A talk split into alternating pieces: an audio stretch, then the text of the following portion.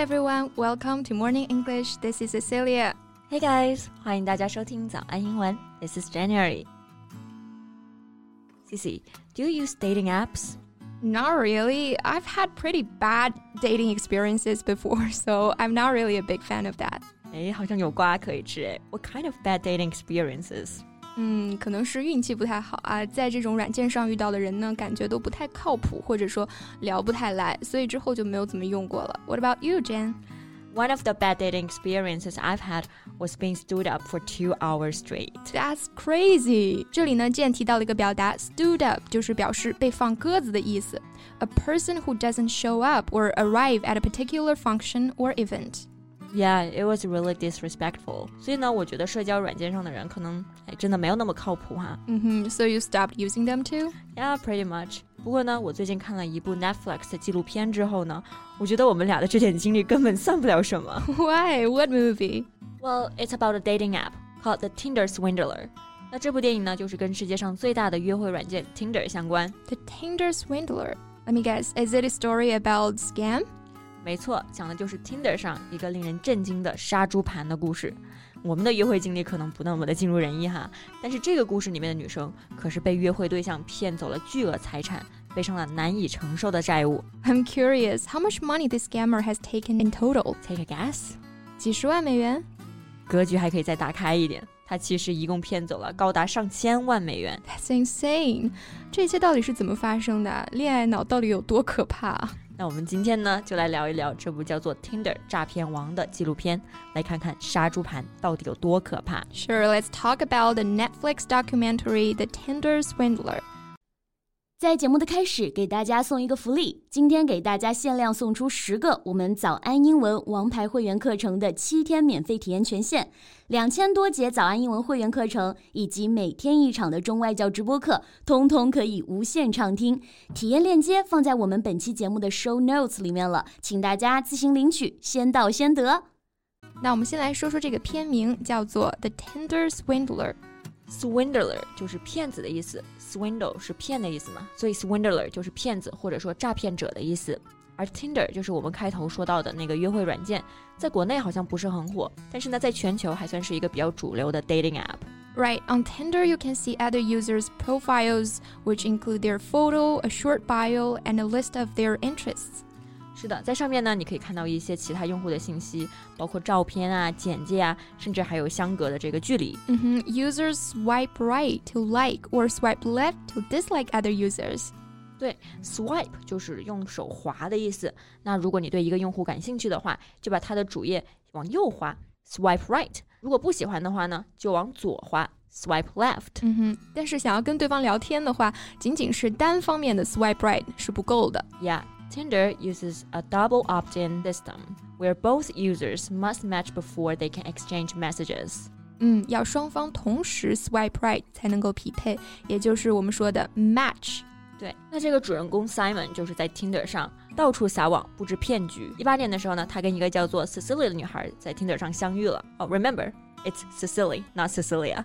Thanks for the clarification, Jen.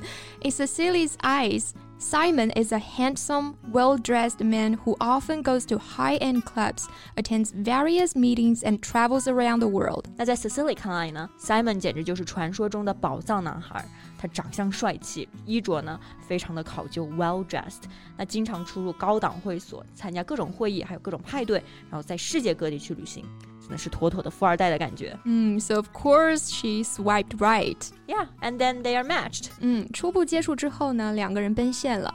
Cecily 很快就被 Simon 的风度所吸引。So she googled her date.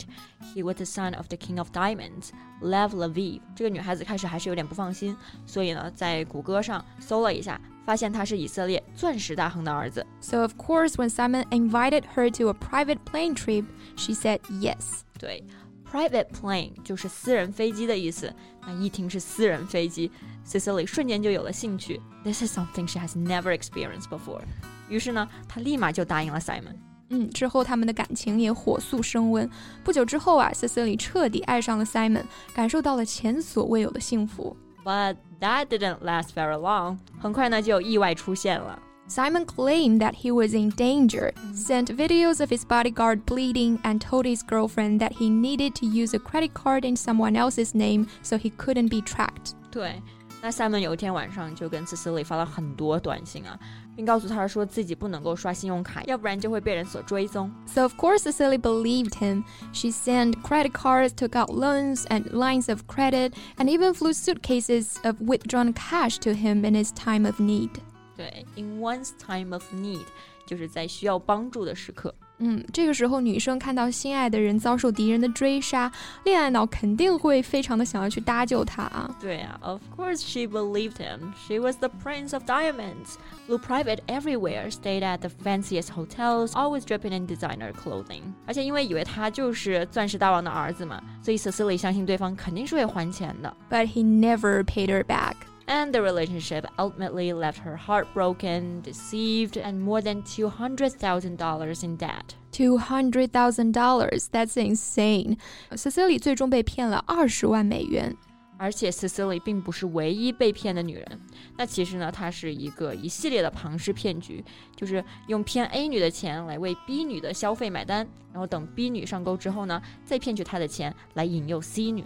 And little did each woman know that all the wealth they bore witness to had been paid for by the woman who came before them, women who were alone in debt and desperate for answers. 那其实呢，Simon 这一切都是假的，包括他的名字，其实他根本就不是什么钻石大王的儿子。 And did he get caught? I hope he ends up in jail. Well, he was arrested in 2019 and sentenced to 15 months in prison for fraud in Israel.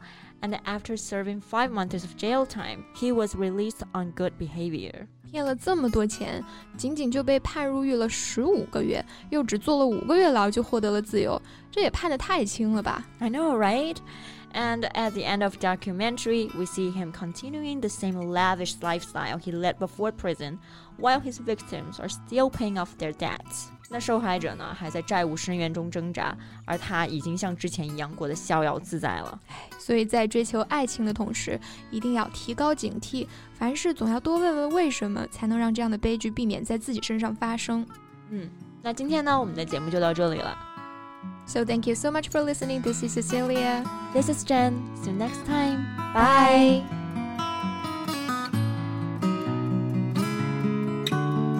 今天的节目就到这里了。如果节目还听得不过瘾的话，也欢迎加入我们的早安英文会员。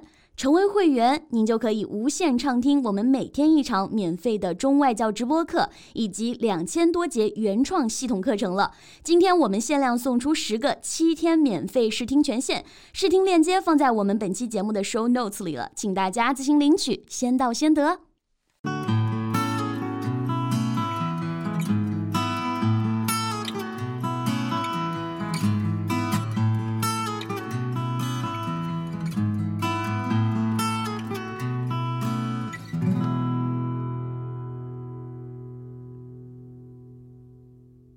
This podcast is from Morning English. 学口语就来早安英文。